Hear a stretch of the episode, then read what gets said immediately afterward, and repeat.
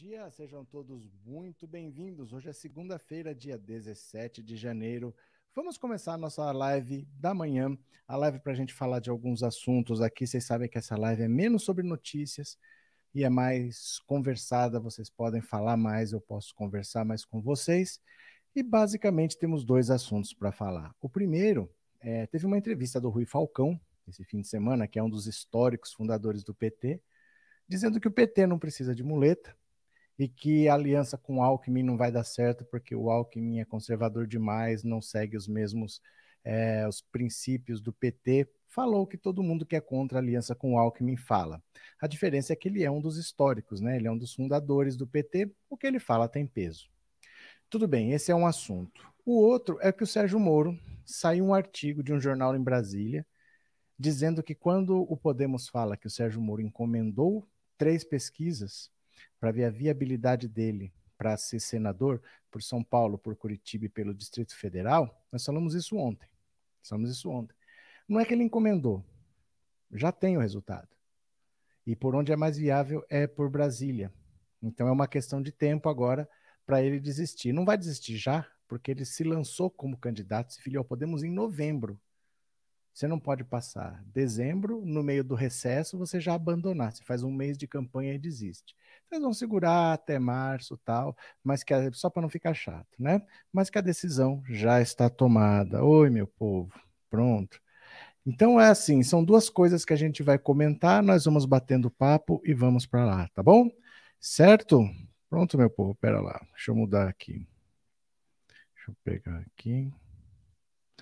Pronto, está melhor assim? Está melhor? Pronto? Beleza. Olha, primeira coisa então, vamos ler a entrevista do Rui Falcão.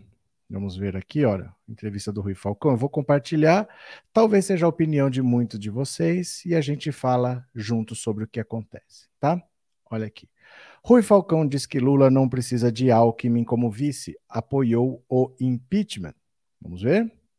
Vamos ampliar um pouquinho. Olha lá.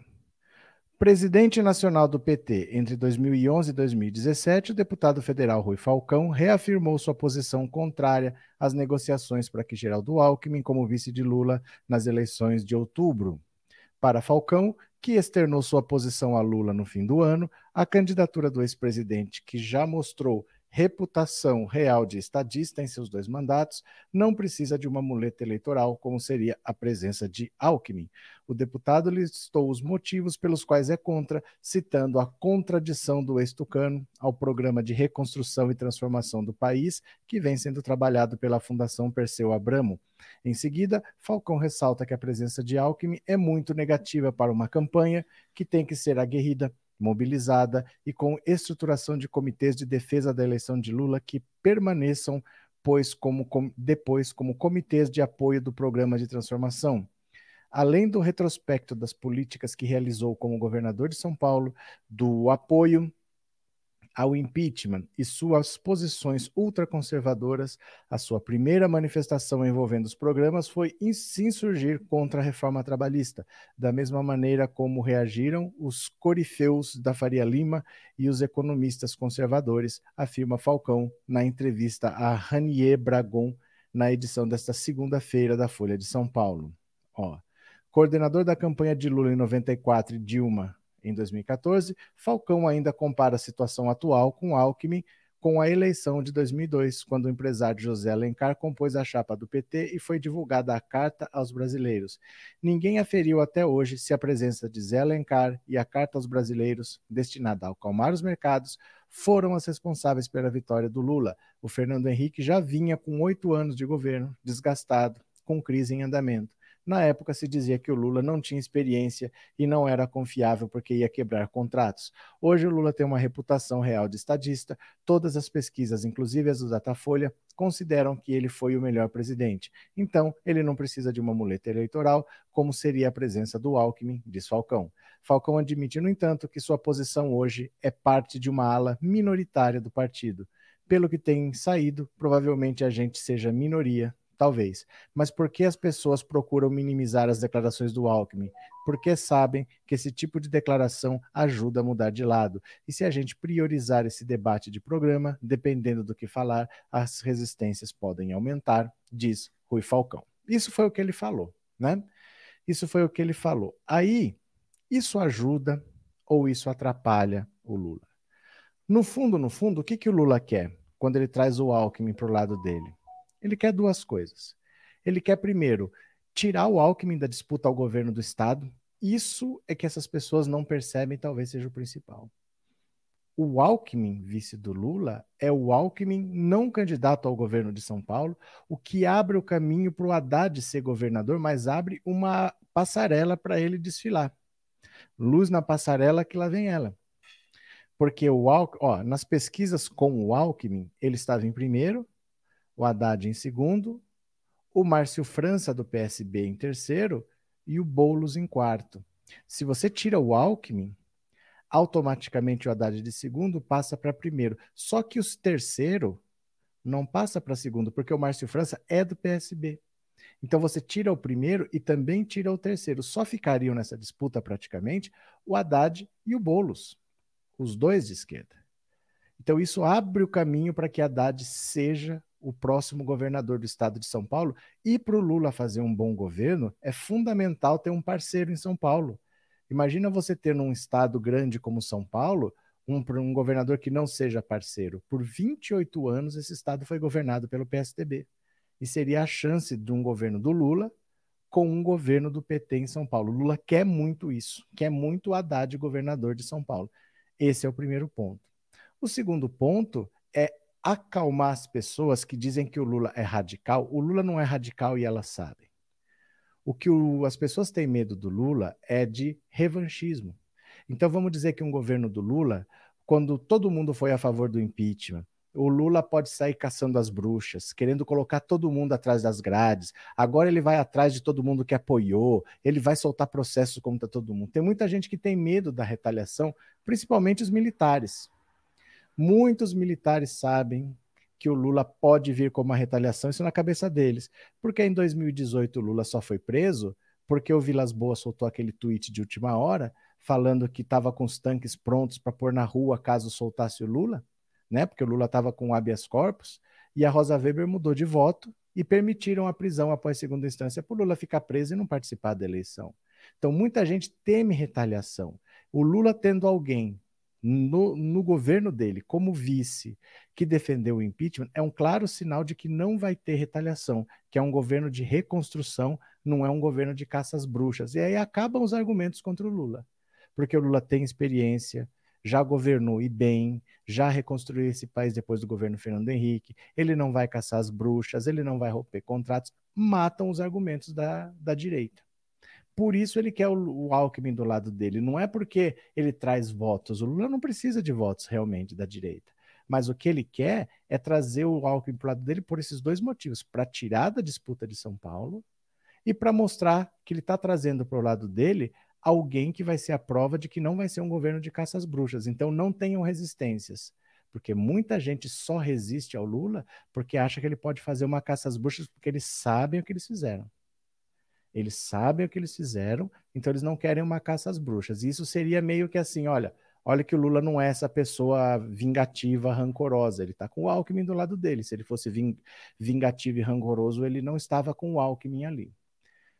E isso que eu falo para vocês, que essas críticas internas do Rui Falcão, esse abaixo assinado que apareceu com 500 nomes de pessoas que são contra, isso favorece o Lula, porque quanto mais a esquerda bate nessa união, e quanto mais ele luta para ter o Alckmin, mais esse recado de que ele não é um radical, ele não é uma pessoa que vai caçar as bruxas, que ele é uma pessoa moderada de centro, mais esse discurso se reforça.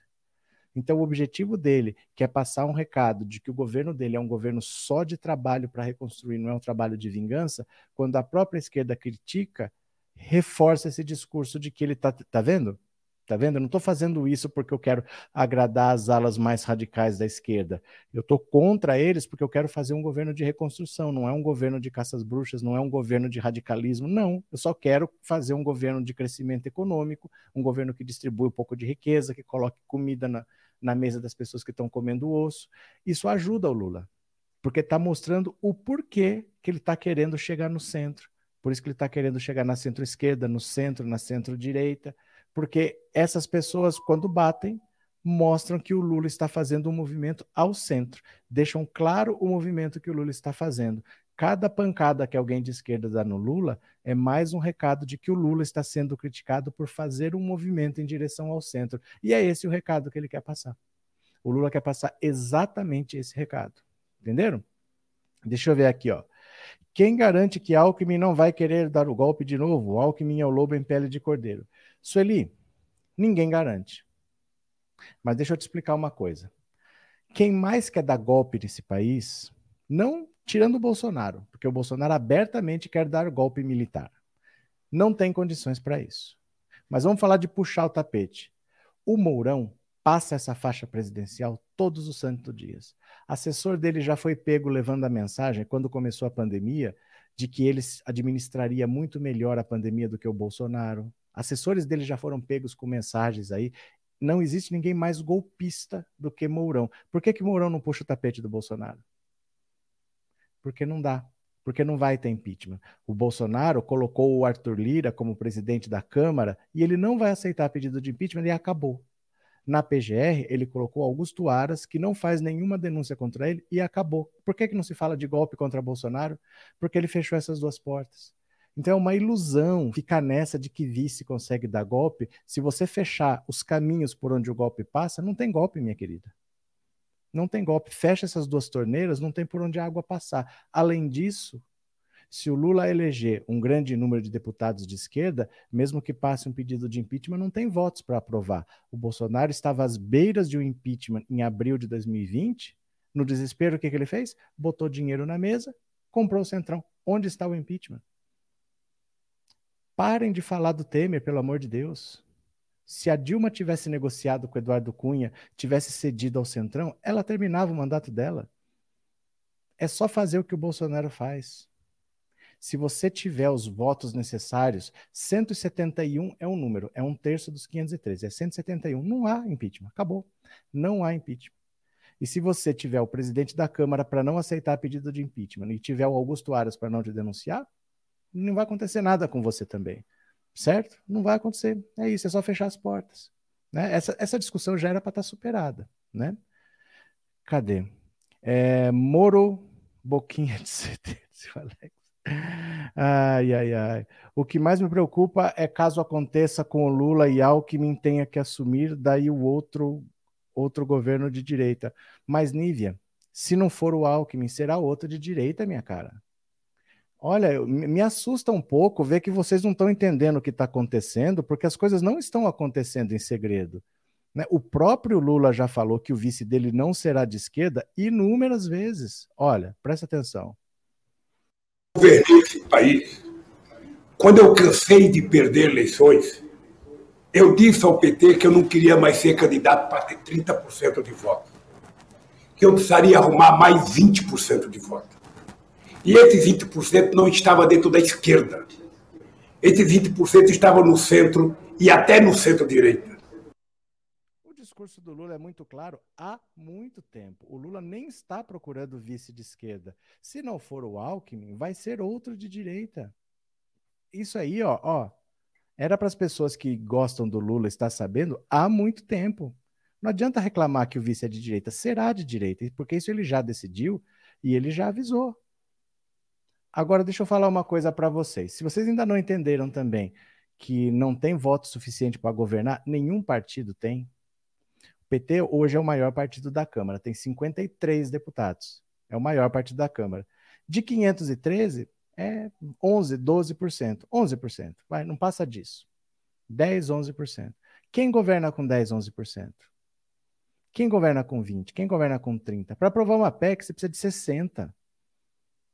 Para aprovar uma PEC e mudar alguma coisa na Constituição, precisa de 60% dos votos. Ninguém vai governar só esquerda com esquerda.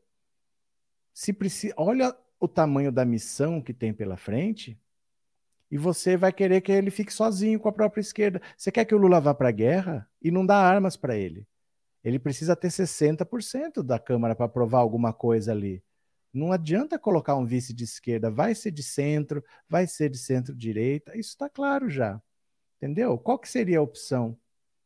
Uma opção de esquerda, a esquerda já vota no Lula. Acrescentaria o quê para ele governar? Não para ele vencer a eleição, mas para ele governar. Você entendeu? Não tem muito o que fazer. Para governar, você precisa de votos. O PT sozinho conseguiu eleger 50. A previsão para essa eleição é que consiga eleger algo entre 80 e 90. Já é muito, mas não é nem 20%. Então não adianta né? Não adianta. Tem que voltar, vo, votar na esquerda para o Lula chegar forte. Ele chega forte. O Lula sempre é forte. O Lula é forte sozinho, mesmo fora do Brasil. Quando ele vai para outros países, ele é forte. O Lula sozinho, ele discursa e ele é forte, mas ele precisa de votos. E só a esquerda não vai eleger deputados suficientes. Não há eleitores de esquerda suficientes para eleger mais do que 20% ou 30%. Por mais que a esquerda cresça, não passa disso daí não, porque não, não há, o Brasil não é um país que tenha pessoas de esquerda. Não vai de uma hora para outra o Centrão desaparecer e vão sobrar 200 vagas lá. O Centrão vai ter 200 cadeiras. O centrão vai ter umas 200 cadeiras, os, a direita vai ter umas tantas cadeiras lá, e a esquerda fica no cantinho dela. Você precisa crescer para centro-esquerda, para o centro, para centro-direita, por Lula ter uma maioria para governar. Não adianta se iludir que o PT vai eleger 300 deputados. Não vai. Não vai, não passa disso. A previsão do próprio PT é chegar em 80, 90. A, a esquerda toda chegar entre 200 e 210. São as previsões otimistas. Não dá. É 40%, não dá. Para governar não dá, entendeu? Cadê? Hoje só escutando, pois estou ocupado. Valeu, Trindade, valeu. Alckmin é menos pior, vamos de picolé de chuchu. É porque assim, não é uma questão de que é menos pior. Tem que entender o que o Lula quer. O Lula quer fazer o Haddad governador de São Paulo. O Haddad não ganha do Alckmin para o governo. O Alckmin já governou esse estado quatro vezes. O PT nunca passou perto. Se ele disputasse a quinta eleição, muito provavelmente ganharia. Muito provavelmente. E o Lula quer ganhar aqui. Qual seria a solução de vice para o Lula que faria o Haddad ser governador em São Paulo? Ninguém tem essa resposta. A única resposta é tirar o Alckmin dessa disputa. Entendeu? Cadê? É, gente, Lula sabe articular, vamos confiar que tudo vai dar certo. E quanto mais as pessoas esperneiam, melhor para o Lula porque ele quer é deixar claro que ele está se movendo ao centro para fazer um governo de reconstrução, que é o que precisa ser feito. Não é um governo de retaliações, não é um governo de perseguições, é um governo de reconstrução. Então ele está caminhando em direção do centro para abraçar o país todo. Quanto mais a esquerda bate, melhor para o Lula, porque o recado fica mais claro. É exatamente por isso que eu estou trazendo o Alckmin, porque o meu governo está caminhando para o centro. Não vai ser um governo de esquerda, esquerda, esquerda, como as pessoas querem, porque não é um governo do que eu quero, é um governo do que precisa ser feito. O que precisa é tentar juntar os cacos e construir alguma coisa. A hora que eu conseguir construir alguma coisa, aí eu posso me dar o luxo de falar: olha, eu quero mais assim, eu quero mais assado né? Mas agora é um governo de reconstrução. Gente, a terra arrasada que o Bolsonaro vai deixar não vai ser fácil, viu? Cadê? Deixa eu ver aqui vocês. O melhor para Lula ser presidente é a união de vários partidos. Com certeza, né? Precisamos apoiar as decisões do Lula, todos sabemos que ele é capaz de reconstruir o Brasil. Oi, pessoal, bom dia. Avisa o professor que o som está muito baixo, não é o meu aparelho, é lá. Não, eu já aumentei, viu? Eu já aumentei. Não dá para aumentar mais do que isso. É, é o de sempre, está no som de sempre. Não tem mais onde eu aumentar. De verdade, já reclamaram, eu já aumentei e não tem mais onde eu aumentar. Então, infelizmente, é por aí mesmo, tá? Não tem muito o que fazer, não. Já está no máximo. Valeu, Juvenal? Desculpa, mas eu não tenho mais o que fazer aqui, já está no máximo. E é o que fica sempre. Em alguns momentos, uma ala do PT tenta levar o partido para o radicalismo. Lula sabe o que fazer para ganhar e governar. Bom dia, Suzy, bem-vinda. Além do problema do Alckmin se candidatar ao governo, podemos ter a volta do calça apertada, pois Dória já percebeu que não decola sua candidatura para presidente. É, a união de Lula e Alckmin é para favorecer Haddad no governo de São Paulo e também aumentar os votos dele na Câmara dos Deputados e poder governar. Lula é um grande estrategista, um grande sábio vivido. Quem mais? Finalmente, o que eles querem para o vice de Lula, todos com medo de uma traição e quem devemos confiar? A, o, a Dilma. Como é que é? Peraí, Diva. Finalmente, o que eles querem para o vice de Lula, todos com medo de traição. A quem devemos confiar? A Dilma está certa. É porque assim, ó, a gente tem que entender. É muito simplista você achar que a Dilma caiu simplesmente porque o Temer deu um golpe. Quando na verdade o golpe partiu do Eduardo Cunha. Né? O golpe, na verdade, quem quis realmente derrubar a Dilma por uma rixa pessoal foi o Eduardo Cunha, não foi o Temer. O Temer se aproveitou da situação e fez o que precisava porque ele era um dos que ia ser preso ali. O Eduardo Cunha foi preso, ele também seria. Então ele se aproveitou dessa situação, mas quem fez tudo para derrubar a Dilma no fundo foi o Eduardo Cunha. E se a Dilma tivesse feito o que o Eduardo Cunha pediu para ela, ela também não cairia. Mas ela tem o princípio dela, ela marcou posição, falou: não vou fazer. O Eduardo Cunha foi lá e derrubou ela. Quem derrubou a Dilma no fundo, no fundo, no fundo, quem fez tudo para derrubar, quem aceitou o pedido de impeachment, quem trabalhou para derrubar, foi o Eduardo Cunha, não foi o Temer. Né? O Temer ele se aproveitou da situação, mas quem trabalhou realmente para que o impeachment acontecesse foi o Eduardo Cunha. Bom dia, Jorge. Ontem o governador da Bahia elogiou o governo do Lula e apoia por completo o seu retorno. Foi na Band. Valeu, Jorge o som está ótimo, tive que baixar o meu som aqui. É, porque não fica mais alto do que isso, não. Já já tá onde dá para pôr. Então não tem mais o que fazer se ainda tiver baixo, né? É, é o que dá para fazer. Viu, meu povo? É, quem estava roubando as merendas da escola? Sueli, deixa eu falar uma coisa para você. Eu não vim aqui falar que o Alckmin é o santo, é o vice perfeito. O que eu vim é te explicar é por que o Lula quer o Alckmin.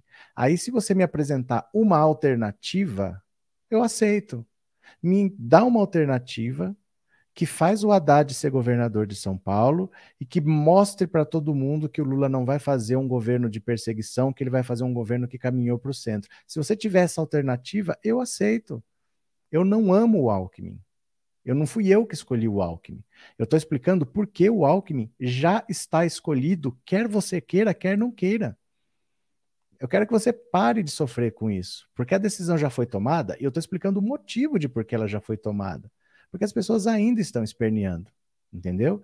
E eu estou explicando agora também que quanto mais vocês espernearem, melhor ajuda o Lula, porque ele quer é realmente fazer um governo mais de centro. Vocês entenderam? Só dá uma alternativa que por mim tá tudo bem. Se você achar uma alternativa, que resolva esses dois problemas, que faça o Haddad ser governador de São Paulo e que dê uma demonstração clara que o governo Lula é um governo de centro, eu aceito, não tem problema. Eu não sou fã do Alckmin e não fui eu que escolhi. É só você me dar uma alternativa que a gente fecha. Valeu? Ou vai ficar só nessa assim? É isso, gente. Olha, pelos quatro governos do PT que a gente teve, nem deveria ter gente ainda falando que esse tipo de discussão. Isso já era para ter sido entendido como que é para governar. Entre os nossos sonhos e a realidade, tem gente passando fome ali, né? Joaquim Maria, obrigado, viu, Joaquim? Obrigado pelo superchat, obrigado pelo apoio, viu? Muito obrigado. Por que tem que ser Haddad e não o Boulos? Porque o Boulos não é do PT. O PT não vai deixar de ter um candidato para apoiar um candidato do PSOL, que é um partido minúsculo, é um partido que não tem dinheiro, é um partido que não tem estrutura e é um partido que não quer fazer aliança com o PT. Por isso mesmo eles têm um candidato próprio. Então o PT não vai apoiar o Boulos. O PSOL não tem tamanho para governar o estado de São Paulo, não tem estrutura para governar o estado de São Paulo, não tem quadros suficientes. O PSOL não é partido para governar o estado de São Paulo. É, muito, é um passo muito grande para a perna que o partido tem. É um partido que tem sete deputados e mais nada. O pessoal não tem condição de governar o estado de São Paulo, não tem estrutura para isso, não tem tamanho para isso. Não vai ter quadros para isso. Quem que vai ser secretário de transporte, secretário de economia, secretário de finanças, secretário de não sei o que? Ele não tem nem quadros para isso. É um partido muito pequeno. Primeiro o pessoal precisa crescer, depois pensar em ser presidente, pensar em ser governador. Ele sequer tem quadros para isso hoje, né? Aliás, os principais quadros do pessoal saíram né? O Freixo saiu do PSOL, o Jean Willis saiu do PSOL, foi para o PT, então o pessoal precisa tomar cuidado com a própria existência dele, né? Joaquim, de novo, obrigado pelo superchat, viu? Obrigado, parceirão, muito obrigado, muito obrigado. Falar que Geraldo é ladrão só favorece ao Bozo. Ele foi condenado em alguma instância? Não, eu até entendo as críticas, gente. Eu entendo as críticas que quiserem. Pode criticar à vontade. Mas a questão é que a gente não pode só criticar porque eu gostaria que fosse alguém de esquerda. Porque não vai ser de esquerda. É isso que as pessoas têm que entender. O próprio Lula já falou, não será de esquerda. O vice, ele não está procurando um vice de esquerda. O vice não será de esquerda. O Lula já perdeu três eleições para presidente, as três com vice de esquerda. Com o Brizola de vice, ele sequer foi para o segundo turno, com o Brizola de vice. Leonel de Moura Brizola nem foi para o segundo turno. Então ele não vai fazer isso. Ele ganhou duas vezes com o vice da direita, muito mais direita do que o Alckmin, porque o José Alencar era do PL, o partido do Valdemar Costa Neto, que está lá no braço dado com o Bolsonaro. Ele era muito mais de direita, e foi aí que ele ganhou. Ele não vai ter um vice de esquerda. Então, se você achar uma opção dentro da direita, tudo bem, mas tem que ser dentro da direita. Não adianta ficar esperneando o que é uma opção na esquerda, né?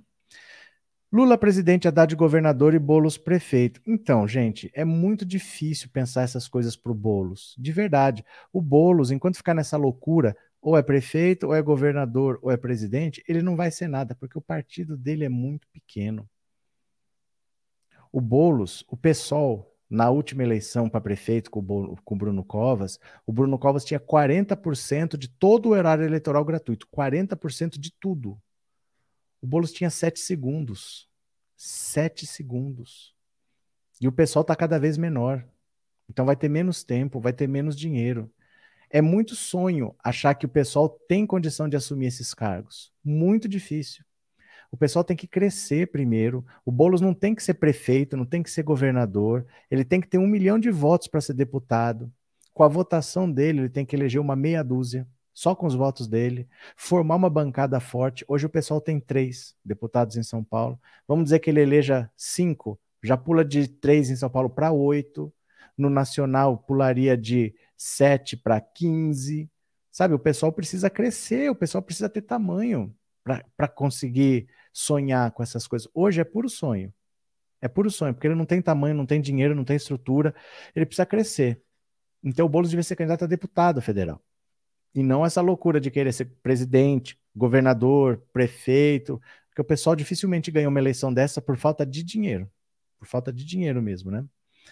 Eu não entendo como as pessoas ainda estão discutindo isso. Lula só ganhou quando fez aliança com o centro. E principalmente não é ganhar, é governar. A gente vai ter que fazer um monte de coisas e vai precisar de apoio. O Lula vai precisar de muito apoio. Ninguém faz nada sozinho. É, ninguém faz nada sozinho. Obrigado, viu, Bernardo? Obrigado pelo seu super chat. Ninguém faz nada sozinho, né? Chapa sangue puro só esquerda não rola, gente. Vamos pôr o pé no chão.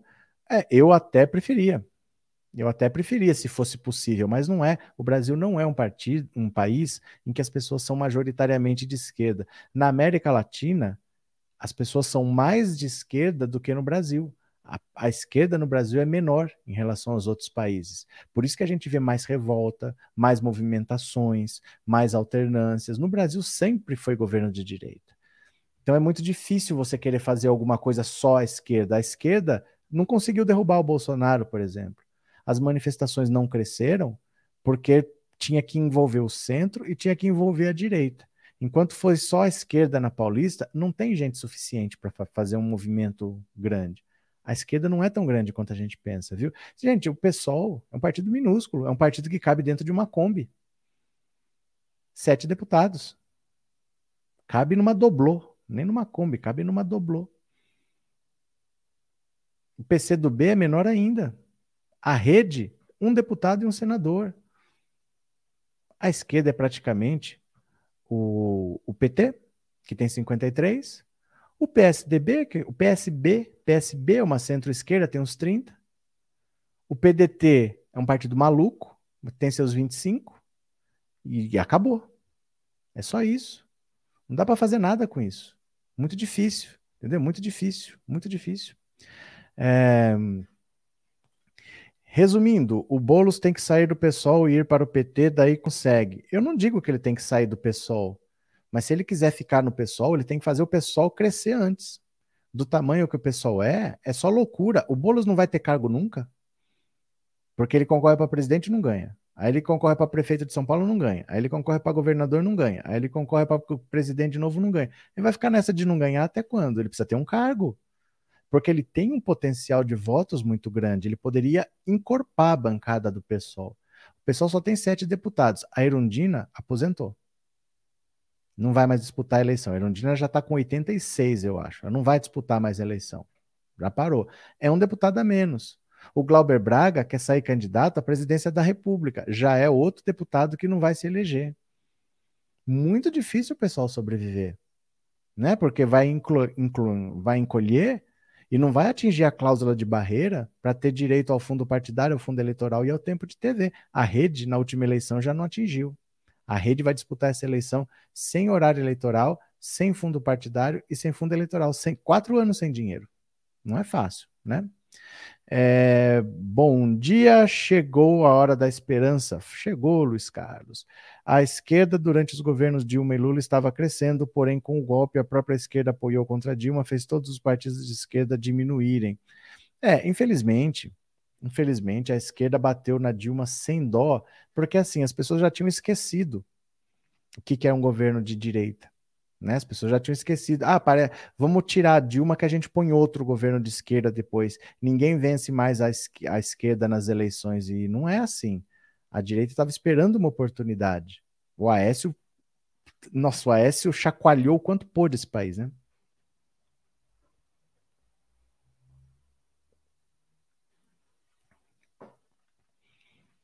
Vamos lá.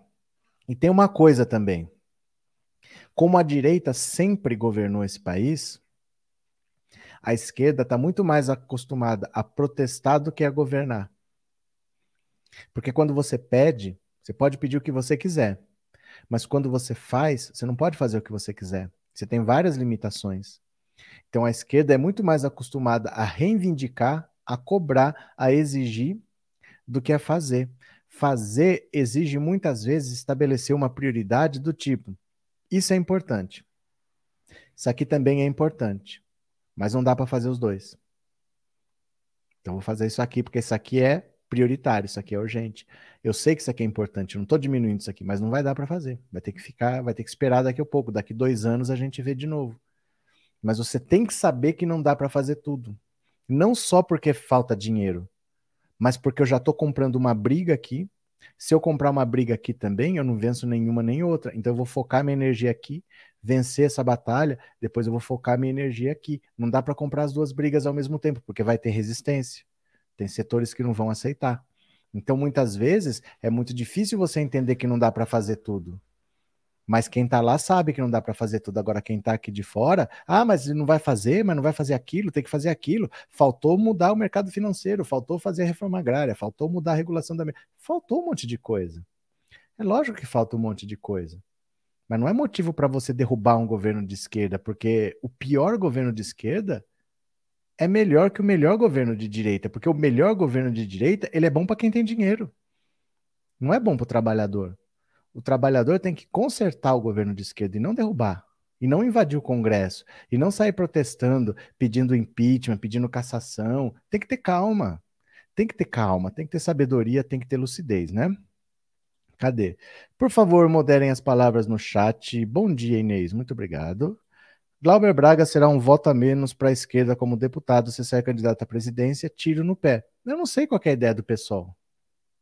Eu não sei, eu não sei o que, que o pessoal pensa. De verdade, eu não sei o que o senhor pensa, né? É, espero que o Glauber Braga desista de ser candidato. É o nosso candidato a deputado quebrou as asas do Marreco de Curitiba. Então, não sei. Porque assim, eu acho que eu sei o que, que eles querem. Eu acho que eu sei. É, a cláusula de barreira funciona assim. Você tem que ter uma certa porcentagem dos votos válidos totais para você ter acesso ao fundo partidário. O fundo partidário é um dinheiro público que vem todo mês para você. Ele é proporcional ao número de deputados federais que você eleger. Quanto mais deputado, mais dinheiro. Quanto menos deputado, menos dinheiro. O fundo eleitoral é antes da eleição, é outro dinheiro.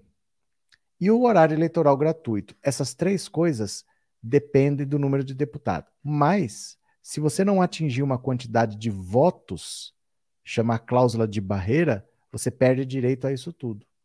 Então, talvez, é muito provável que o pessoal esteja pensando no seguinte: eu posso perder uma pessoa menos lá, mas vale a pena eu ter um candidato à presidência que, se tiver, por exemplo, 1%, 2%, eu já supero a cláusula de barreira. Você entende? Porque, assim, numa eleição para deputado, eu não sei, eu vou chutar um número qualquer. Uma votação do Glauber Braga pode ser 200 mil votos. Para presidente, uma votação baixa talvez seja 2 milhões de votos. E talvez com esses 2 milhões, que não são suficientes para disputar a eleição, mas talvez já seja suficiente para eles terem o mínimo que eles precisam para atingir a cláusula de barreira. Então talvez seja isso. É pensando na sobrevivência do partido. Vai perder um deputado certo, que poderia estar tá lá disputando, mas vai garantir a sobrevivência do partido porque traz votos. Tanto é que a rede, a rede está tentando ver o que faz. Se a Marina vai conseguir ser vice do, do, do Ciro Gomes, porque aí ela entrando na, na chapa, ela entrando na chapa do PDT, ela consegue superar a cláusula de barreira, porque aí os votos contam para a chapa toda, né? Conta para a chapa toda. Aí a rede se salva. Ou então vai ter que sair deputada, vai ter que ver como é que traz voto para o partido, para atingir a cláusula de barreira. A rede hoje não tem dinheiro.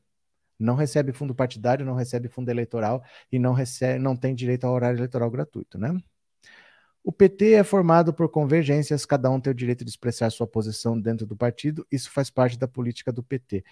Verdade. Porém, o principal que você falou aqui, ó, direito de expressar a sua posição dentro do partido. Isso já era para estar decidido.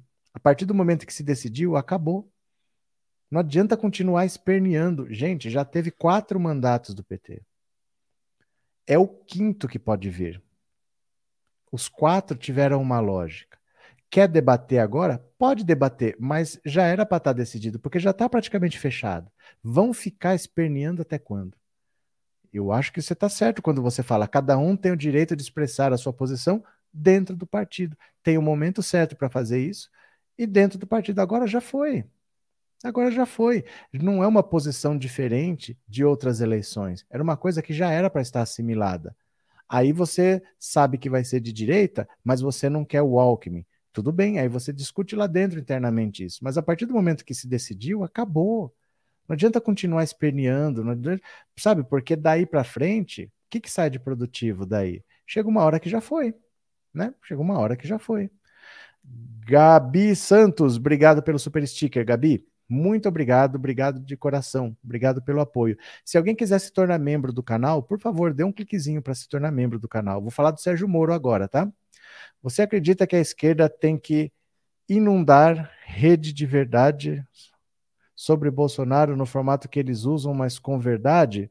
Giovanni, eu acho que não faz diferença. Acho que não faz diferença. Porque isso tem uma, um resultado eleitoral. Eleitoralmente já está praticamente decidido. O Bolsonaro não para de perder apoio, porque ele continua negando vacina para criança. Cara, as pessoas não estão engolindo isso ele perdeu praticamente o apoio dos evangélicos para sempre, depois que a Bahia estava debaixo da água e ele ficou dançando funk e não foi lá ver. Então, assim, a situação do Bolsonaro só se degrada. Não, Bolsonaro não é uma preocupação eleitoral, é uma preocupação durante do governo. Porque ele, na oposição, vai fazer o inferno e nesse último ano de mandato, ele está com a caneta lá assinando e jogando bombas para o próximo governo eu autorizo alguma coisa aqui, ó, faço uma medida provisória, faço qualquer coisa, deixo para o próximo governo pagar, e depois ele fica na oposição jogando gasolina. Então ele é uma preocupação mais para o governo do que para a eleição. Ele mesmo sabe que ele já perdeu. Não é uma preocupação para a eleição, é uma preocupação para o governo, porque o bolsonarismo vai continuar aí. Eles não vão desaparecer esses malucos aí, né? É, cadê? Esquerdista usa suas mentiras para se destacar. Obrigado por, pelo destaque. Fico muito feliz pelo destaque. Muito obrigado. Informatica. Eu achava que tinha acento, eu achava que proparoxítonas todas eram acentuadas, mas você é informatica. É novidade para mim. O brasileiro está agoniado para tirar Bolsonaro, porque não tem solução dentro do bolsonarismo, né? Bom dia, Bolsonaro tem já de si. Como é que é? Tem já se der, passa nas pesquisas. Como é que é? Bolsonaro. Bolsonaro tem já se der, passa nas pesquisas. Não entendi, Antônio. Não entendi. Não entendi o que você quis dizer, desculpa, viu? O Beto ainda não foi deliberado quem será o vice do Lula dentro do partido. Eu, como filiado votante e a favor da chapa Lula Alckmin, espero mais rápido a consulta. Eu sei que não foi deliberado, mas já está decidido. Só não está formalizado, mas já está decidido. Eu também sou filiado ao PT, André. Eu também sou filiado. Eu sei que não está deliberado. Não tem importância. Já está decidido, vai ser. Depois de negociar tanto, não tem como não ser. A aliança com o PSB não está formalizada. Mas depois de negociar tanto, não tem como não ser. O PSB vai fazer o quê se não fechar com o PT agora? Vai fechar com o Bolsonaro? Não está no papel, mas não tem como ser diferente. Entendeu? Depois de negociar tanto, não dá mais para voltar atrás. Agora já está. O Alckmin não se coloca mais como candidato ao governo. Ele já está se colocando como vice, não passa mais.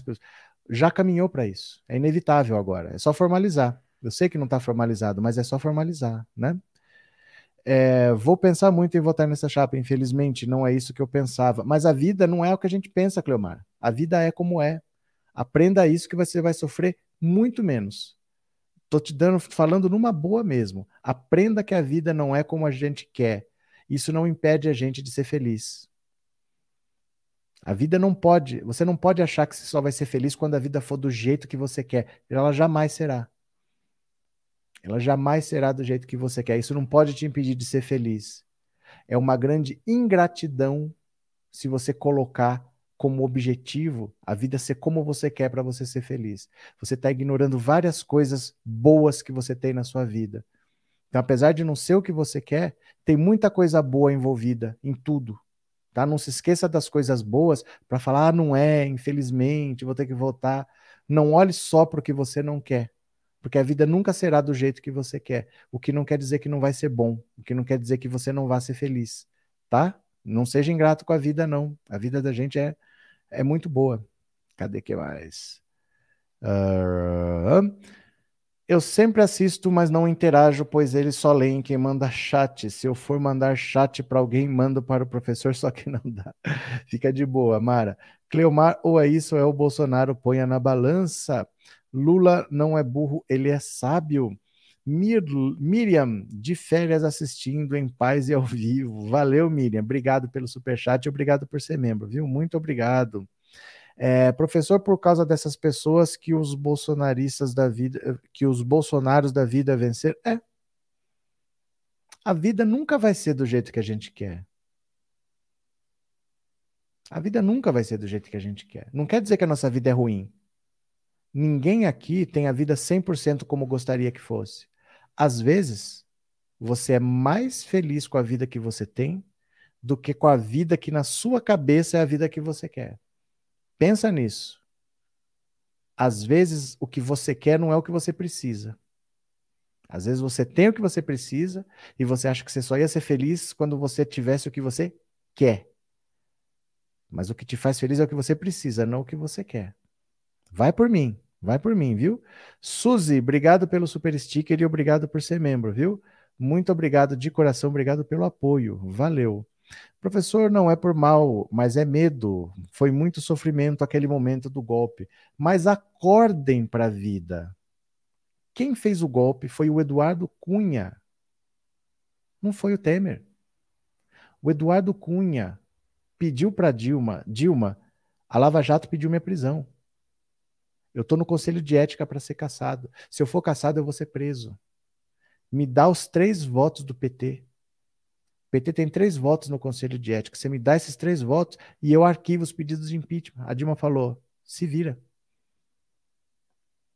Por que, que o Bolsonaro não sofre impeachment, gente? Vocês ainda não entenderam por que, que o Bolsonaro não sofre impeachment? Porque ele elegeu o presidente da Câmara e ele indicou Augusto Aras. Acabou. Acabou.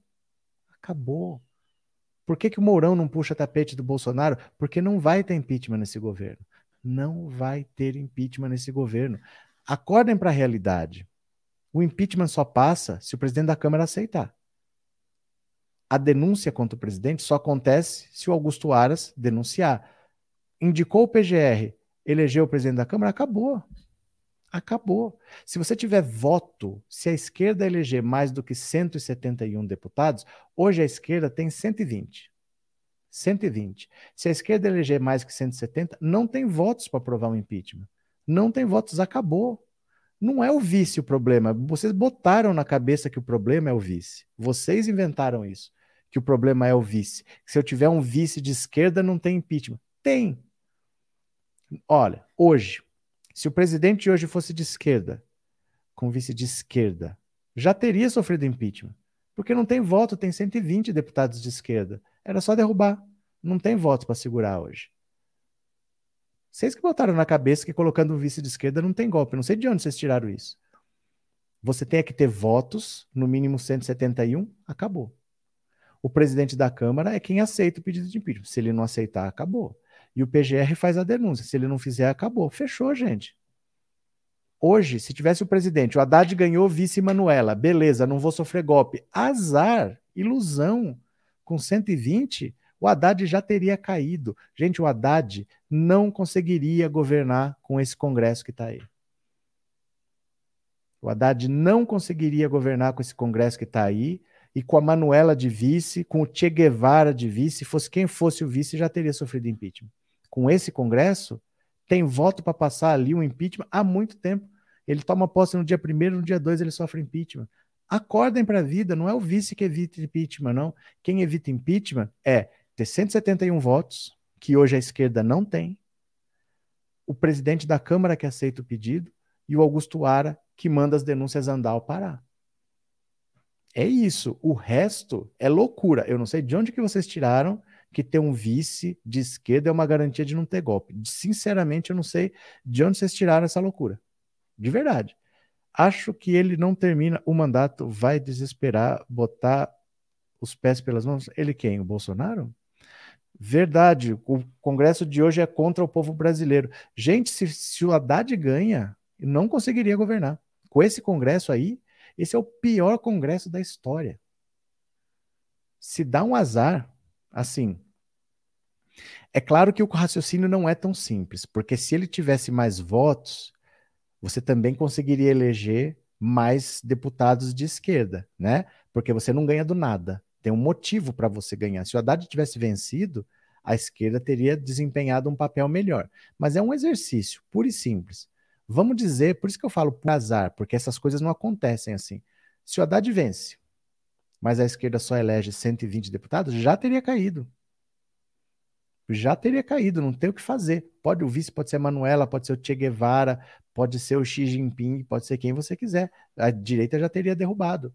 O Arthur Lira aceita um pedido de impeachment, o Centrão faz o impeachment lá, acabou, gente. Acabou. É assim que o impeachment acontece. Não é porque o vice puxa o tapete, não. Em 2018, muitos diziam ou Lula ou nada, por isso Haddad perdeu o voto. Olha o que aconteceu, Bozo eleito. Olha aqui, quem mais? É, vocês não, nem pensei nisso. O que aconteceu?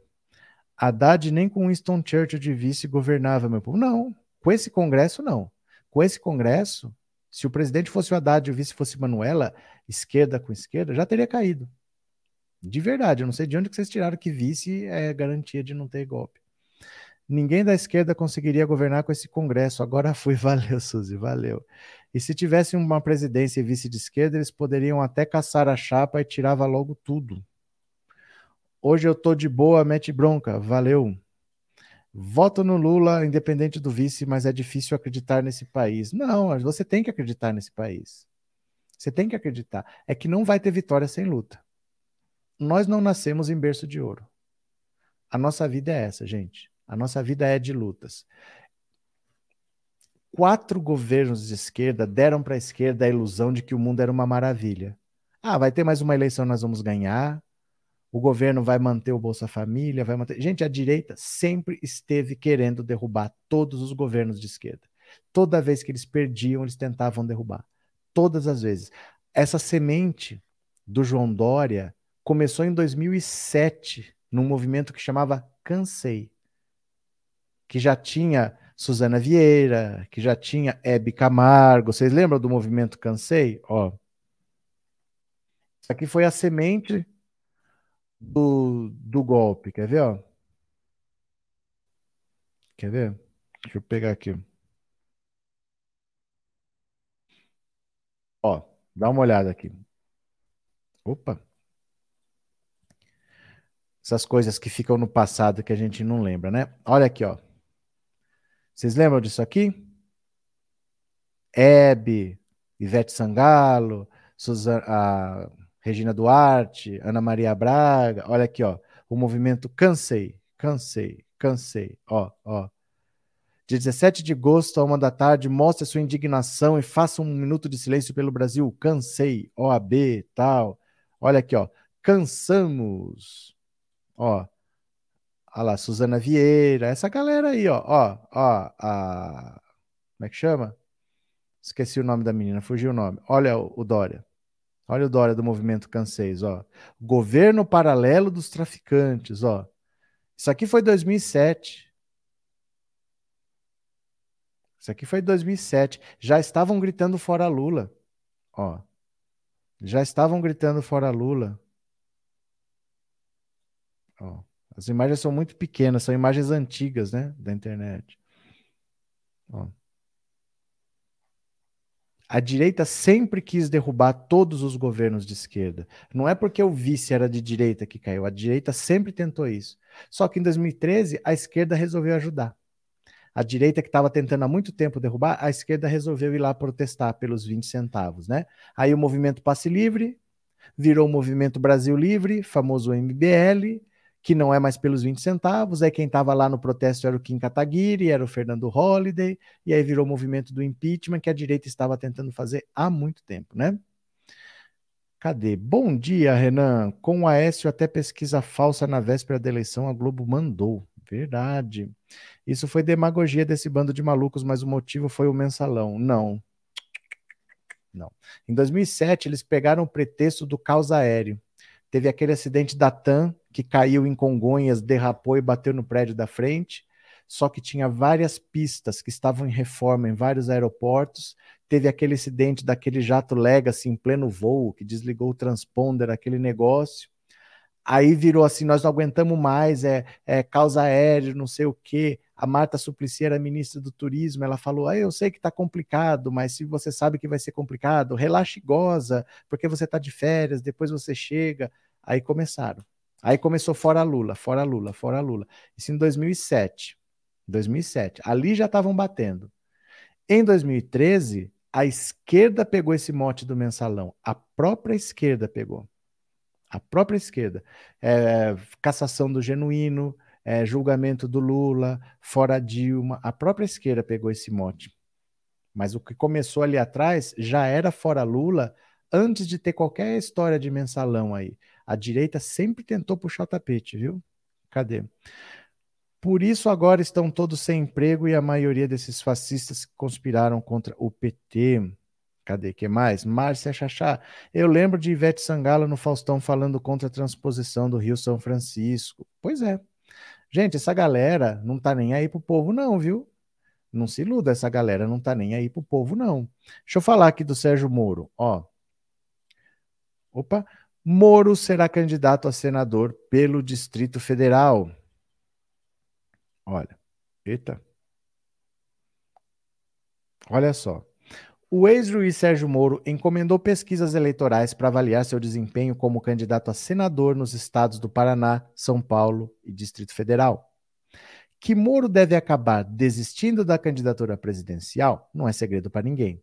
Existe uma meta não oficial dele mesmo de que, para manter o candidatura ao executivo, deveria chegar bem próximo de Bolsonaro nas pesquisas até março. Mas tanto Moro como seus apoiadores sabem que isso é impossível. Ele provavelmente será candidato a senador pelo Distrito Federal, pois no Paraná a vaga é do todo-poderoso coronel do Podemos, Álvaro Dias, que é, ao fim e ao cabo, o maior fiador da candidatura do Moro. Já em São Paulo, o jogo é muito intrincado. O apresentador de TV José Luiz da Atena, que já anunciou em seguida desistiu de ser candidato várias vezes, é o favorito nas pesquisas e articula com o governismo estadual para compor a chapa do vice-governador tucano Rodrigo Garcia. Além disso, a esquerda sempre tem votos cativos que poderiam ir para o vereador puxador de votos do PT, Eduardo Suplicy, ou para algum arranjo com o PSB, caso Lula consiga convencer Márcio França. De qualquer forma, é bastante difícil Moro se eleger senador por São Paulo, pois ele é incapaz de transitar na política do maior estado do país. Em um pleito de apenas uma vaga ao Senado, Moro precisa apostar em uma eleição garantida. E o Distrito Federal é a que oferece as melhores condições. O senador que iria para a reeleição no DF é José Regufe, que, apesar de ser lavajatista do mesmo partido do Moro, vem de tradicional família de políticos da capital federal mas Regufe sabe que são poucas as chances de reeleição, pois o governo Bolsonaro deve lançar a influente e popular deputada Bia Kicis para o Senado. Dessa forma, o atual senador deve disputar uma vaga na Câmara e abrir a vaga de Senado de senador para seu correligionário de partido, o campeão do lavajatismo, Sérgio Moro. Regufe com certeza seria derrotado por Bia Kicis, mas Moro com certeza pode vencê-la, inclusive ao ponto de fazê-la desistir pois ela, apesar de ser bolsonarista, também é bastante próxima ao lavajatismo.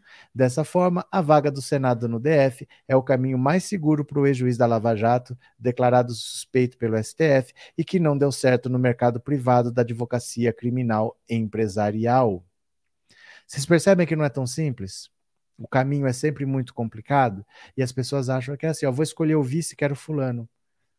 Não é vou escolher o vice, quero fulano essa eleição nesse estado tem esse peso, eu preciso daquela eleição naquele estado, então eu vou fazer uma composição aqui, vou fazer outra ali, você deu vice para aquele partido, você deu a vaga do Senado para não sei quem. É um xadrez muito complexo. O Sérgio Moro está entendendo agora que o xadrez é complexo e que a presidência da República não é para ele. Talvez nem o Senado seja. Talvez nem o Senado seja. Talvez ele saia para deputado. Talvez ele não saia para nada porque ninguém no meio político gosta dele e estão preparando denúncias contra ele, né? As direitas, tanto a liberal quanto a extremista, não são patriotas, são entreguistas e cúmplices do neocolonialismo yankee. Dani, Dani, bem-vinda. Moro é muito cretino, aqui se sabe que será condenada. Esse, se aqui Bia se ficar com a ficha suja ia ser lindo, ia ser lindo.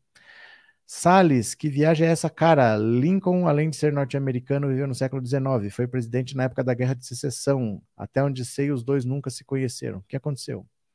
A eleição não é um self-service, nem um pouco. Eu acredito no Lula, mas a luta vai ser grande, somos grandes e, seja, e jamais fracassaremos a direita e a esquerda, de bem com Deus e com o diabo. Sara, parecendo que Moro tá na dança das cadeiras, doido procurando uma cadeira aqui e acolá para não perder da brincadeira, mais perdido que segue em tiroteio. Por isso, gente, por isso que eu falei que o Moro, no fundo, é o boneco doido, né? O Sérgio Moro tá parecendo um boneco doido. Cadê aqui, ó? O Moro boneco doido. Opa. Cadê? Opa, opa, cadê o Moro boneco doido? Cadê? Oh, meu Deus, onde é que eu pus aqui? Aqui, Moro Boneco Doido. Achei o Moro Boneco Doido. Olha lá. Olha o boneco doido. Não sabe para onde vai.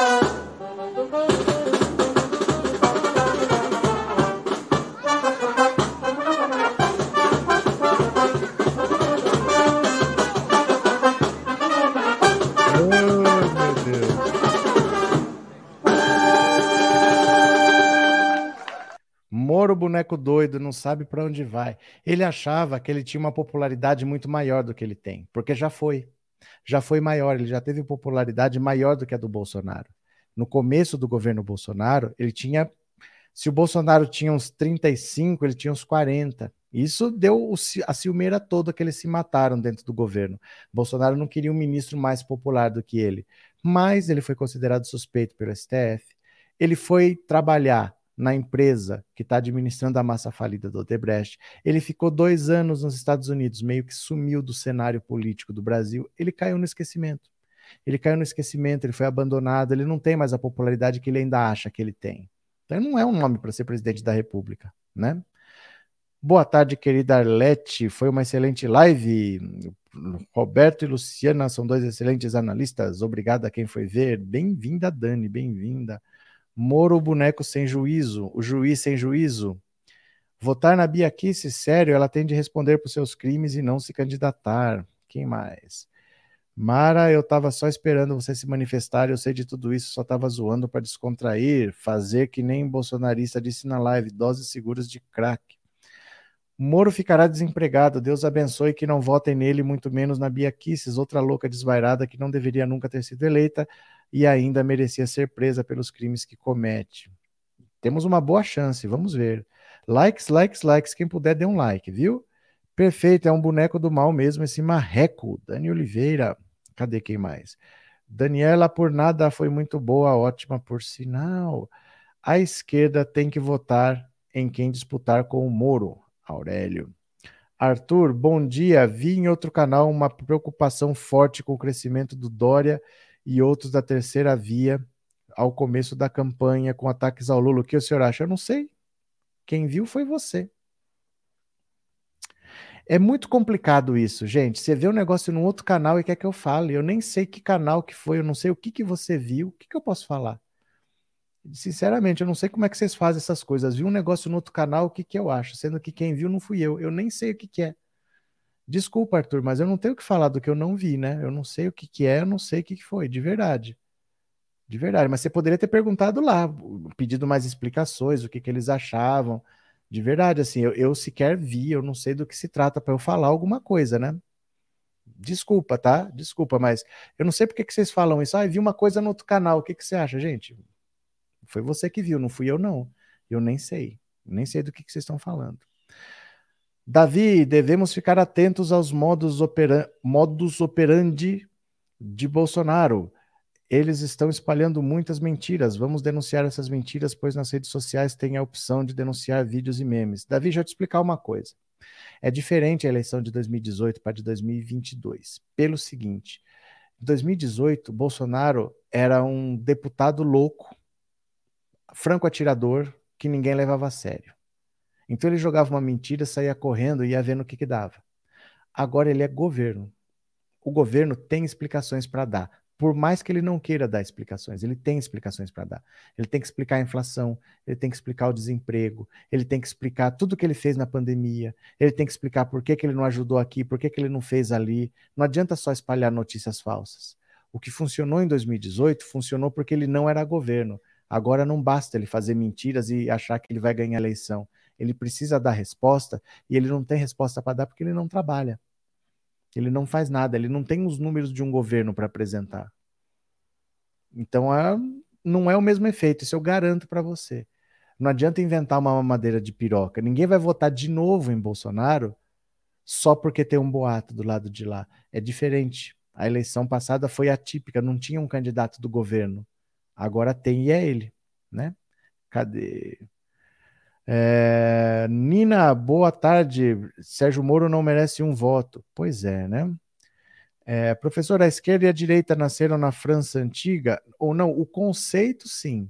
O conceito nasceu na Assembleia Nacional depois da Revolução Francesa. Porque o povo que queria mudanças, que era a favor da Revolução, ficou do lado esquerdo da Assembleia Nacional, e os ricos, para não se misturar com o povo, foram ficar lá do lado direito. Era só isso. Quem queria mudanças estava de um lado e quem queria manter as coisas como elas estavam ficou do lado direito.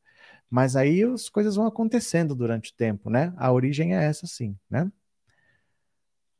Cadê quem mais? Alexandre de Moraes está louco para pôr Bolsonaro na prisão e jogar a chave fora. Mas até a eleição tem pouco tempo, né? Até a eleição tem pouco tempo. Cadê quem mais? Arthur, esse canal que você viu pode ser de fake news. Já pensou nisso? O Dória está menos de 3%.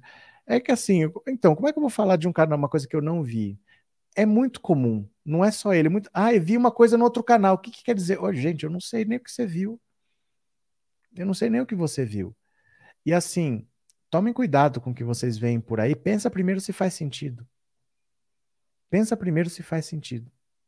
A maioria das coisas nem faz sentido. E você está até perdendo seu tempo, às vezes, tentando entender, porque ela nem faz sentido. Pô, tá, alguém está preocupado com Dória, é duro, né? Estar preocupado com Dória. Cadê? Será que a esquerda consegue eleger o senador no DF? A gente tem que esperar para ver quem serão os candidatos primeiro. A gente não tem um cenário montado ainda, né? Aí nós vamos ter que ver se vão formar federações partidárias, se não vão formar. Tudo isso ainda vai ter definição até o mês de fevereiro, então tem um tempo ainda, né? Professor, como Lula evitará a corrupção na Petrobras e como não ficar refém do Centrão igual a Bolsonaro? Bom, são duas coisas completamente diferentes. O Lula já governou duas vezes, o Lula já. O Centrão já existia e o Lula nunca foi refém do Centrão. É uma ofensa se achar que vai acontecer com o Lula o que acontece com o Bolsonaro. Hum.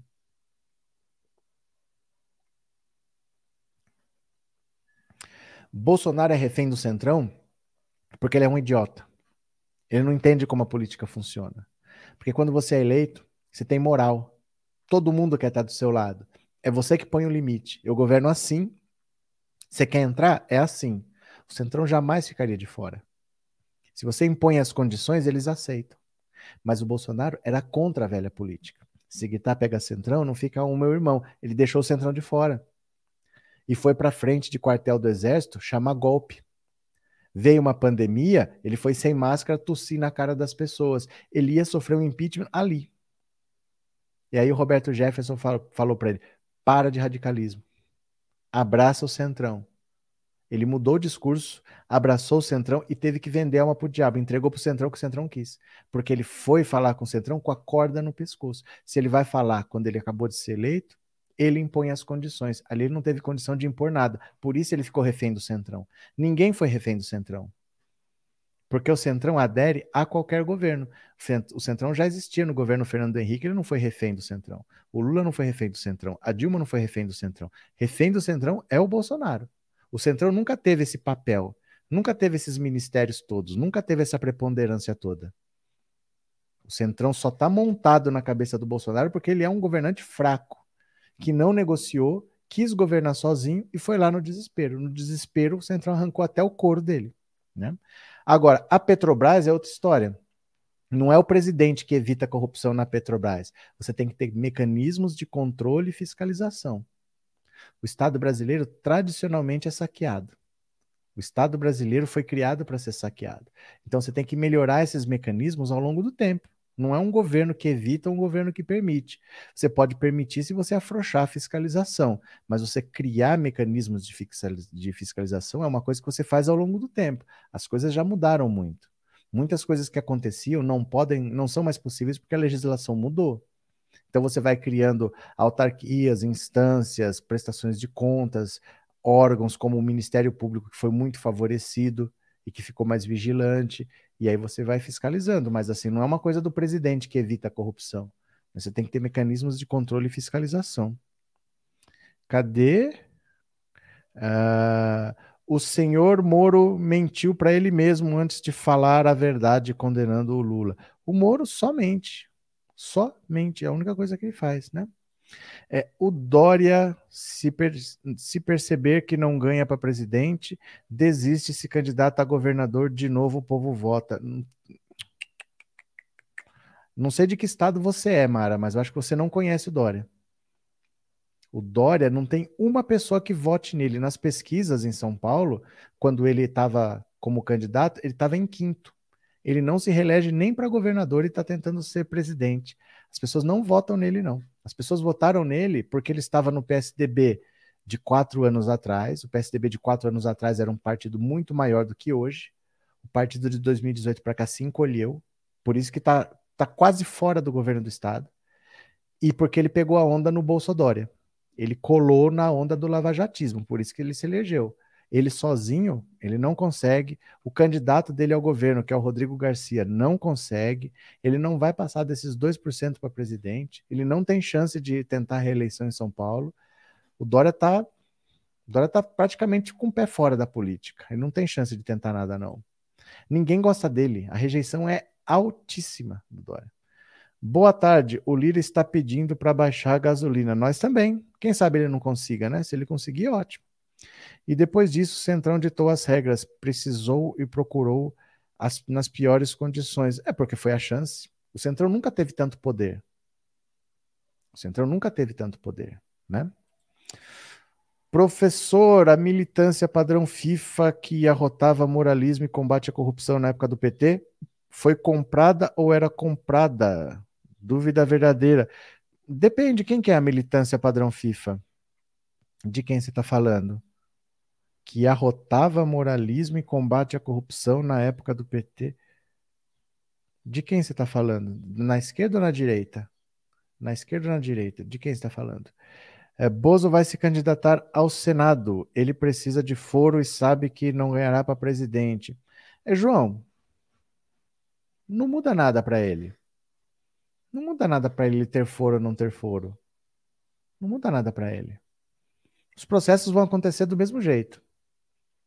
De novo, vocês criaram algumas verdades na cabeça de vocês que eu não sei de onde que vai saindo, mas assim, não é vice que evita impeachment. Não sei de onde que vocês tiraram que ter um vice de esquerda evita impeachment, mas te criaram essa verdade. E outra que ter foro é passaporte para impunidade. É que sabe o que, que acontece? É que o, o STF é, é uma corte só para o país inteiro. E tem mais de 60 mil cargos aí com foro por prerrogativa de função, que a gente fala de foro privilegiado. São mais de 60 mil cargos. Então tem 2 milhões e 300 mil processos na fila para serem julgados lá no STF. E eles julgam mais ou menos uns 200 mil por ano, porque um julgamento vale para vários, né? São casos parecidos. Então, é normal um processo ficar lá 10 anos para ser julgado. Só que se você é um deputado desimportante, é capaz que você entre nessa fila. Se você é um Bolsonaro, é só o presidente da Câmara pautar. E você é julgado amanhã. Então não é a mesma coisa. Se você é um deputado que ninguém conhece, pelo estado que não tem tanta importância, pelo partido que não sei o quê, você entra nessa fila aí e fica lá. Mas denúncias graves contra um ex-presidente que virou senador para não ser julgado, ele, ele é julgado quando o presidente da Câmara pautar o julgamento dele. Pautou para amanhã, amanhã ele é julgado, condenado e vai preso. Não confundam. Um presidente que está sendo investigado é diferente de um deputado desimportante. As regras que valem para um deputado são as mesmas, mas quem define a data do julgamento é o presidente da Câmara. Ele bota em julgamento amanhã, se ele quiser. Não tem essa, viu? Não tem essa para Bolsonaro, não. Ah, tô protegidinho, vou ficar escondido aqui. Não existe isso, não, porque ele é um ex-presidente com coisas graves para responder.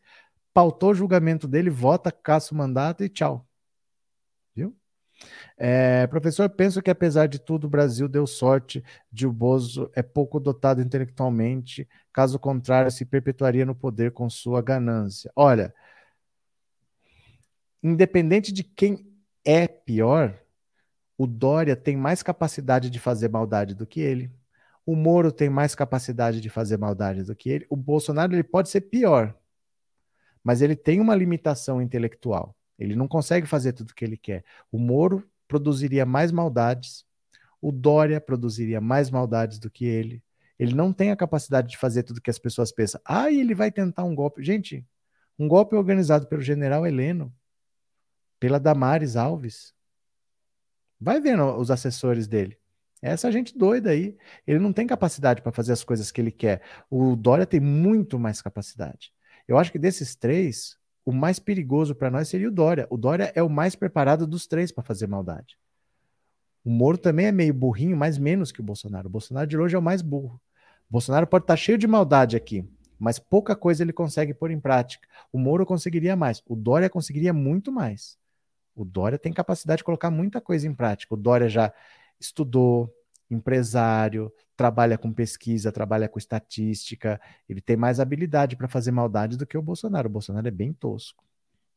É, mas não vai ser semelhante ao caso da Flor de Lis, porque ele cometeu os crimes no cargo para presidente. Mas o que, que tem a ver? O que, que tem a ver? Não tem nada a ver uma coisa com a outra. O que importa é você é um ex-presidente. O que aconteceu ali não tem nada a ver com esse mandato aqui. Então você pode ser investigado ali normalmente, você vai a julgamento normalmente, e aí só precisa você ser caçado para ser preso. Não tem nada a ver uma coisa com a outra.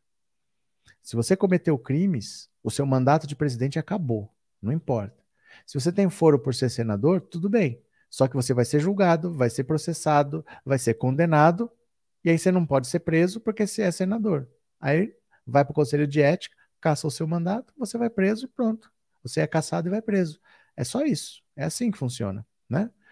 Boa tarde, amigos. Desejo um ano de muitas realizações, tendo o presidente carismático do Brasil, Lula. Sem pensar que é um congresso bem diferente, vai ter mais deputado de esquerda, vai ter mais senador de esquerda, vai ter o Lula presidente.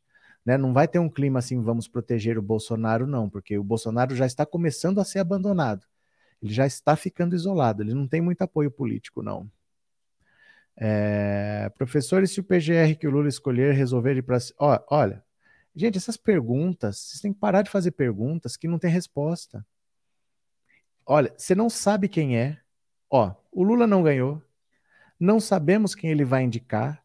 Aí você quer que eu pense o que, que fará um PGR que eu não sei quem é, se eles resolverem para cima no ano que vem. Não dá para saber esse tipo de coisa. Completamente especulativo, porque não existe essa pessoa, nós não sabemos quem é, é completamente especulativo, Salles. Não tem sentido essa pergunta. E se o PGR e tal? Para começar, assim, o PGR vai atrás do presidente da República, né? Ele não é mais presidente da República no próximo mandato. Nós estamos falando dele disputar uma eleição para presidente e perder. Se ele for candidato ao Senado é outra, mas digamos que ele perca a eleição para presidente. Não tem nada mais a ver com o PGR. Aí é tudo na primeira instância lá, tá? Não é mais na PGR. Agora sim, não dá para fazer esse tipo de coisa, mas e se o próximo PGR, que eu não sei quem é, resolver? É, é o si, si, si. Não tem, não tem lógica, não tem base na realidade essa pergunta, você entendeu? É só um exercício intelectual, tal, mas Lula ganhou mais rápido que isso, que você é muito longe. Lula ganhou mais rápido que isso, que você é muito longe. Não entendi, Genivaldo. Mas se não fosse o Dória da vacina, não chegaria no povo tão cedo, apesar que eu não votei e nunca votaria no Dória. É verdade, mas ele não fez mais do que a obrigação dele. Isso é uma obrigação de quem tem o Instituto Butantan. O Instituto Butantan sempre foi um dos lugares que mais produz vacinas no Brasil. Isso é obrigação de um governo que tem o Instituto Butantan. E ele querer tirar foto na hora da vacinação querer ganhar voto na tragédia do povo pega muito mal para ele. Ele fez isso na primeira uh, aplicação de Coronavac naquela enfermeira.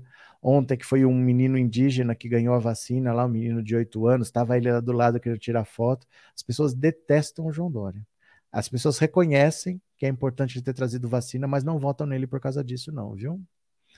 É, Professor, ainda sobre o Rui Falcão, será que ele falou assim por estratégia para mostrar que Lula fará um governo de centro e sem retaliação e não porque Falcão pense realmente assim? Seria possível. Tudo é possível e não tem como saber. Não tem como saber. Mas, conhecendo essas pessoas históricas do PT, provavelmente ele pensa assim mesmo. Provavelmente ele pensa assim e é importante que ele pense assim para ajudar o Lula a mostrar por que, que ele está indo para o centro. Ele está se afastando dessas pessoas que pensam com esse radicalismo, né? Cadê quem mais? Mara, quero ver agora, depois dessa reforma que o Dória fez, se esses idiotas votam. Tenho raiva de gente burra. O mal do funcionário público é que consegue alguns bens e passa a se sentir rico. Esse jogo do Dória, esse João Dória é muito vazio. Ele é muito vazio. As pessoas odeiam ele. Povo, vamos acreditar no taco do Lula. As pessoas odeiam o João Dória. Gente, eu nunca vi ninguém gostar. Ninguém gosta do João Dória. Eu não conheço ninguém que gosta do João Dória. Nunca ouvi ninguém falar gosta do João Dória. Nunca ouvi. É uma rejeição impressionante, assim. É, cadê? Osmar. Tá, isso eu entendi, mas algo me diz que o ano que vem não haverá uma celeridade um pouco maior que o habitual, até porque são muitos crimes que o lunático do Bolsonaro cometeu. Certo? Na verdade, a pandemia evitou que o Instituto Butantan fosse privatizado. Percebe o que o Dória? É, eu, todo, tudo que é do estado de São Paulo estava sucateado há muito tempo. Tudo sucateado há muito tempo. O, o Butantan só ganhou relevância por causa da pandemia, porque estava abandonado, igual os outros museus, aquele museu que pegou fogo, nossa, vários, tudo abandonado. O próprio Butantan já pegou fogo, lembra? Perdeu quase todo o serpentário lá, um tempo atrás. Mas o Quiroga, tirar foto com a primeira criança vacinada também não tem cabimento. Não, mas eu não disse que tem. Eu não disse que tem. Eu estou explicando por que, que as pessoas não votam no Dória, apesar de reconhecer que ele foi importante para trazer a vacina para o Brasil. Porque as pessoas percebem nele um oportunismo. Não é que ele fez isso porque ele acha que o Brasil precisava, é que ele queria usar isso eleitoralmente. Então as pessoas reconhecem o que ele fez, mas não votam nele por causa disso. Eu estou só explicando o que ele fez. E por que que nem por isso ele vai ter voto, não. Não quero nem saber, nem se o Dória tivesse conseguido a vacina contra a peste bubônica, eu não votava nele. Bom dia, boa tarde já. Márcia, sinceramente não consigo entender como, depois de tudo que aconteceu de ruim neste governo, ainda tem um bando de acéfalos que acha que está tudo, tá tudo bem. Márcia, aí eu preciso que você entenda uma coisa: há pessoas que pensam diferente da gente. Há pessoas que pensam diferente. E sempre vão existir. A gente precisa entender isso. E Bolsonaro é a voz de muita gente. Você pode não concordar, é normal.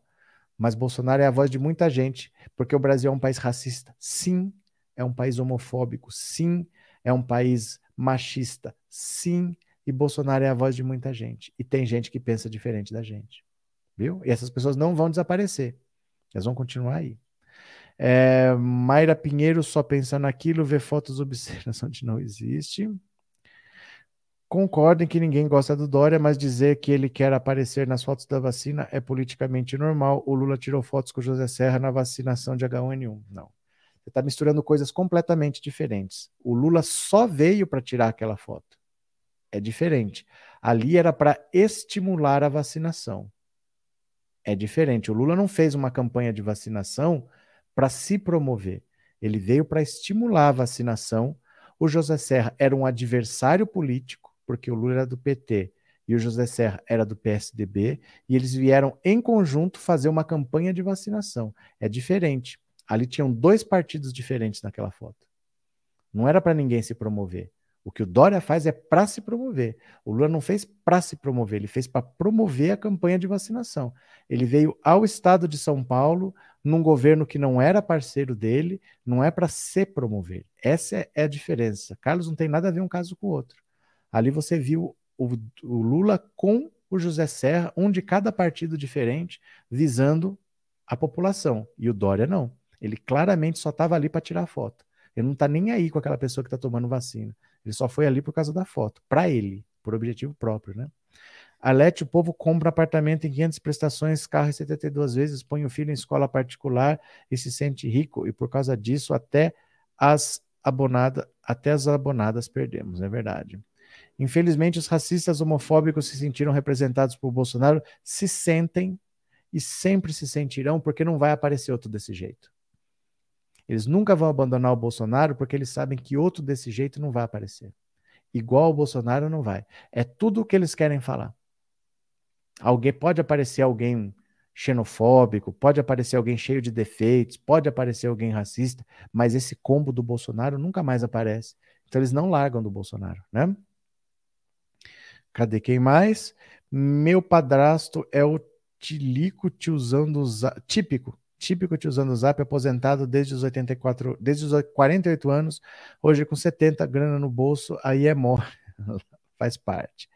Exatamente. O Bolsonaro tirou do armário toda a intolerância social que a massa anestesiada preferia fingir que não existia.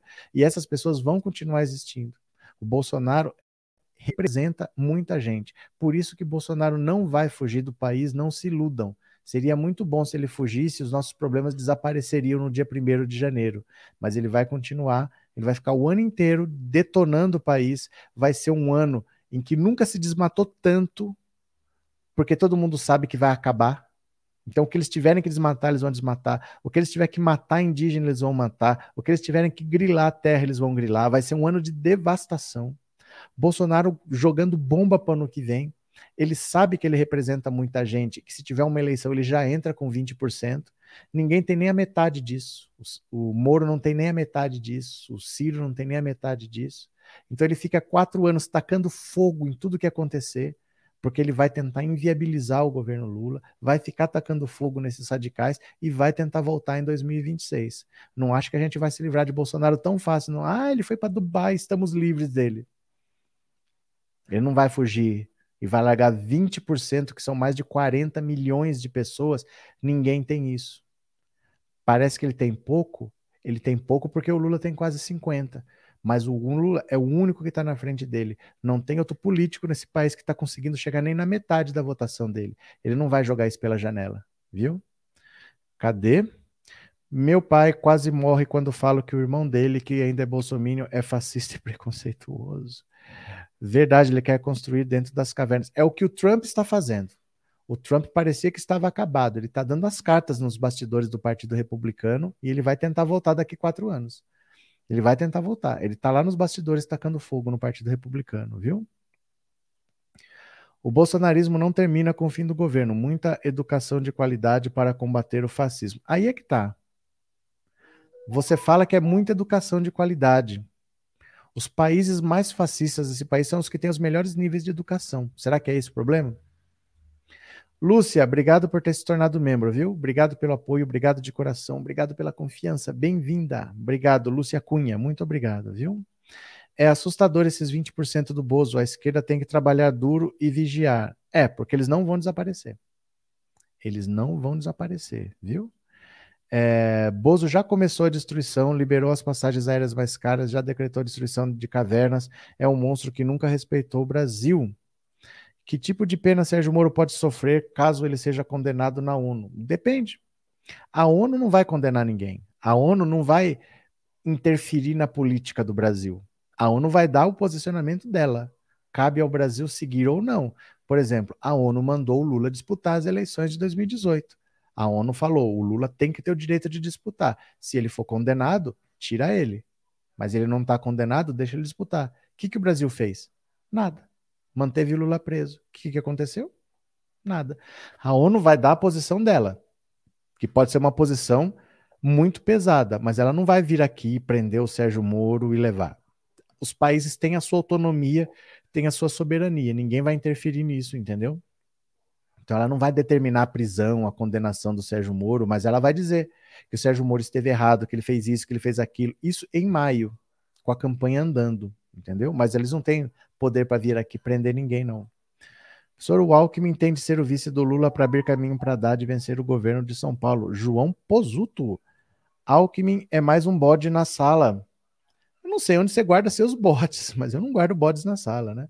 Jamais votaria no Dória, pois transmite um cinismo, está na cara.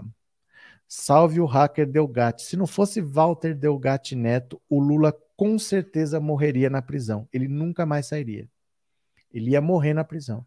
Quando ele tivesse para sair, iam inventar outra condenação, outra condenação, outra condenação, e o Lula jamais seria solto. Antônio Isaac, obrigado por ter se tornado membro, viu? Obrigado de coração, meu querido. Obrigado pelo apoio. Valeu, meu povo. Ó, essa live é para ser curta, viu? Já está com uma hora e meia. Eu vou parando por aqui. Vou parando por aqui. 19 horas tem mais. Vocês voltam?